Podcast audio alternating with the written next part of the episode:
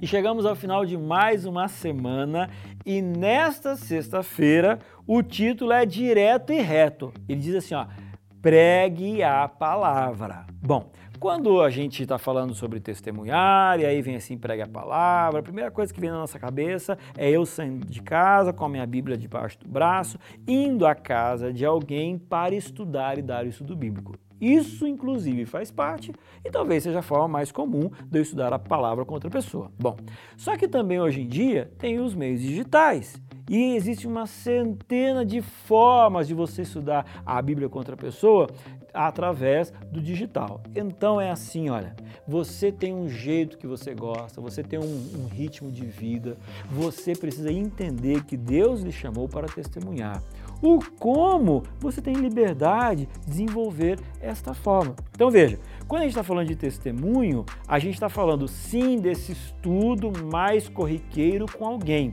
A gente não pode perder esse foco, mas testemunhar também tem a ver com o meu dia a dia a forma como eu falo com as pessoas, o jeito que eu respondo ao meu patrão, a forma como desenvolvo meu trabalho, como as pessoas me veem dentro da universidade, dentro da faculdade. Isso tudo é testemunhar. E outra, testemunhar não é apenas aquilo que eu falo, mas é também o jeito que eu vivo. É eu pagando as minhas contas em dia, é o tipo de roupa que eu utilizo, é o meu linguajar, é o jeito que eu trato as pessoas. Isso tudo é testemunhar.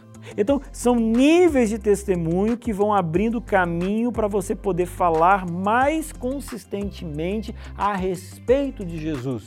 Ou seja, aproveite todos os instantes da sua vida para viver Jesus, falar de Jesus e testemunhar de Cristo. E aí então eu deixo uma frase para você que é o que está aqui no meio da lição de sexta-feira.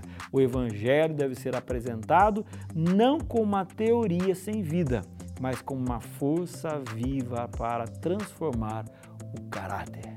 Que esse assunto possa fazer parte do seu estudo espiritual e que você se desenvolva cada vez mais com uma testemunha viva e atuante do Senhor Jesus Cristo. Deus te abençoe e até a semana que vem.